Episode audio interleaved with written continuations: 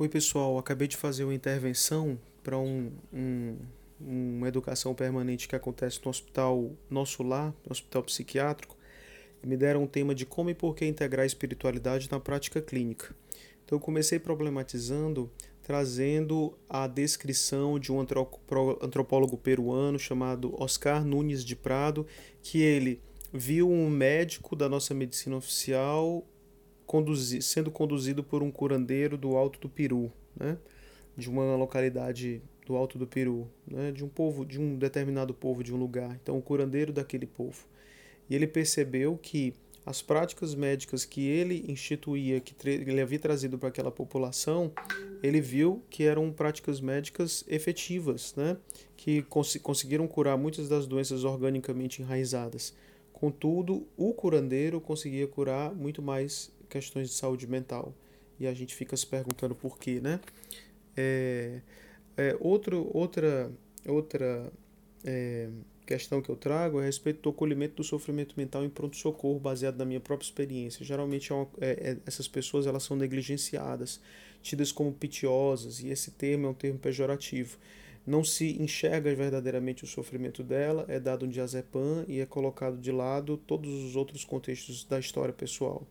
Mas quando você confronta, quando a pessoa vai procurar algo num terreno religioso, espiritual religioso, seja em igrejas neopentecostais, sejam é, em práticas mediúnicas, né, em religiões que adotam a mediunidade, você percebe que, independente do, da base doutrinal que tenham dessas práticas, a pessoa é acolhida, o sofrimento dela é enxergado, é visível, é visibilizado, né?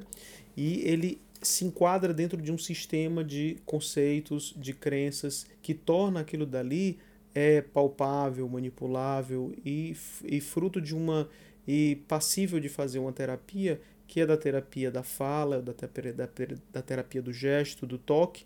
E também, claro, se a gente for entrar em méritos antropológicos culturais, eles podem ser acolhidos para serem levados para Deus, ser o, o, o curador supremo, ou serem acolhidos para serem trabalhados numa mesa mediúnica ou no círculo mediúnico, como se fosse uma apropriação desse sofrimento, tirando né, do indivíduo toda a carga, todo o peso de estar tá sendo de conduzido aquilo. O indivíduo ele não é olhado como um indivíduo autônomo ou anônimo, mas é olhado como um indivíduo merecedor de todo cuidado dentro da sua singularidade. Né? Veja como as coisas se, se chocam. E é por isso que muitas vezes a gente enxerga pessoas Aliás, a gente enxerga um movimento crescente, enorme de indivíduos que é, é, procuram muito mais práticas espirituais do que é, o conforto ou a cura dos seus problemas dentro da prática oficial na médica. E eles vão até que eles vão para a prática médica, claro, porque o remédio é fácil, o remédio é tranquilo, mas quando eles querem algo maior, algo que dê um sentido último para a sua existência, eles entram dentro da prática religiosa, né? Nessa, nessa palestra especificamente eu mostrei o um número crescente das pesquisas relacionadas ao binômio religiosidade ou espiritualidade e saúde. Né? Trouxe um, umas pesquisas a respeito de, uma, de um indivíduo chamado Harold Koenig, que ele pesquisa muito, faz uma revisão sistemática muito importante a respeito disso trouxe é uma pesquisa feita aqui no Brasil tentando dissociar, dissociar a ideia, a imagem de experiências mediúnicas e fenômenos dissociativos patológicos, né? É, o, Negro, em 2002, mostrou numa pesquisa que avaliou 110 médiuns espíritas que a presença de mediunidade ela não teve associação com experiências de dessocialização, disfunção social e adaptação. É, mostrei também que algumas pesquisas que estão mostrando a relação como fator de proteção entre religião e saúde, né? a religião sendo um fator de proteção para a saúde, mostrando que indivíduos, estudantes que têm uma certa religiosidade ou que professam alguma espiritualidade, eles entram menos dentro dos transtornos de conduta. E mostrei também uma pesquisa importante que foi feita no Tratado de Medicina de Família, falando sobre quais as preferências do paciente quando você está abordando, quanto à abordagem do fenômeno religiosidade e espiritualidade. Só para colocar aqui, só para a ideia de. Ele, ele, ele adota pelo menos três categorias, que é o é, gostaria que o médico me perguntasse sobre mais minhas crenças religiosas. Gostaria que o médico ou o profissional de saúde fizesse uma prece silenciosa por mim.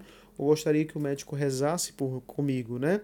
Você poderia imaginar assim, que coisa, quem, quem imaginava perguntar isso para as pessoas e perguntaram. E foi citado, esse trabalho foi citado no Tratado de Medicina de Família e Comunidade do, na atualização de 2020. E pasmem, eu vou pegar a coisa que é, a, talvez seria a mais invasiva de todas, que é o rezar comigo. 19% das pessoas entrevistadas disseram que numa consulta de rotina com o generalista ela gostaria que o médico rezasse com ela, ou na verdade o profissional de saúde, diante de uma abordagem é, cotidiana. Se hospitalizada, mas não em condição terminal, 29% gostaria que o profissional rezasse com ela e 50% gostaria que rezasse próximo à morte, né? Tá tirando um pouco daquele preconceito que a gente tem, que talvez a gente esteja sendo invasivo. Claro, estaremos talvez sendo invasivos em muitos casos. Por isso que a gente não vai entrar logo de cara, de supetão, é, com essa prática. Mas a gente vai abordar qual o terreno religioso do paciente, quais as vontades que ele tem em torno desse sofrimento. Né? Por fim, eu trouxe duas, duas dicas de como fazer as coisas dentro do que a gente chama de anamnese espiritual. Uma se chama FICA e a outra se chama HOPE, seria como se fosse algoritmos de abordagem. O FICA ele é um acrônimo para F de fé, I de importância da fé no contexto do, do clínico do paciente, C de comunidade de fé que pode acolher esse paciente e dar um suporte social, e A de ação no tratamento. Ação no tratamento, como essa fé ela pode agir no tratamento, seja de forma positiva, melhorando, suportando, né, dando suporte a esse tratamento, ou é, é, indo de, de encontro com ele, né? como por exemplo o caso clássico dos testemunhos de Jeová. E o HOPE é, uma, é um acrônimo já em inglês, que é H de fé. Aí, na verdade, seria mais ou menos a tradução do que a gente conseguiu encontrar do FICA.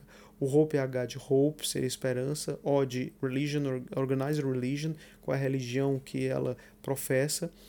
P de personality spirituality, às vezes a pessoa não professa uma religião, mas ela tem uma espiritualidade muito própria, íntima, que ela professa só dentro da casa dela, dentro do quarto, na intimidade com Deus, até mesmo com diferentes concepções do que seria a divindade, e é de Effectual Medical Treatment. Na verdade, isso daqui é uma tradução do Hope para o Fica. Então, fica mais um pouco para eu conversar contigo, né, depois que acabar a anamnese, e aí quando eu vou ficar mais um pouco, eu vou abordar sobre a sua fé, a importância da fé, a comunidade e a ação no tratamento. E por fim eu deixei lá as referências bibliográficas do Tratado de Saúde de Medicina de Família e Comunidade, o Koenig, num, num artigo que ele escreveu em 2007 sobre religião, espiritualidade e psiquiatria, uh, o Negro falando a respeito de será que a, a dissociação relacionada à mediunidade ela tem relação com as dissociações da teoria sociocognitiva, que na verdade era, no, afina, no final das contas, é querendo saber se experiências dissociativas mediúnicas elas tinham mais relação com patologia, né? É, trouxe também uns trabalhos antropológicos, tanto do Amurabi Pereira de Oliveira, que fala um pouco sobre os rituais no Vale do Amanhecer, rituais de cura, e do Vitor Vansan Vala, que fala a respeito do, da discussão sobre o pentecostalismo e saúde no Brasil. É isso.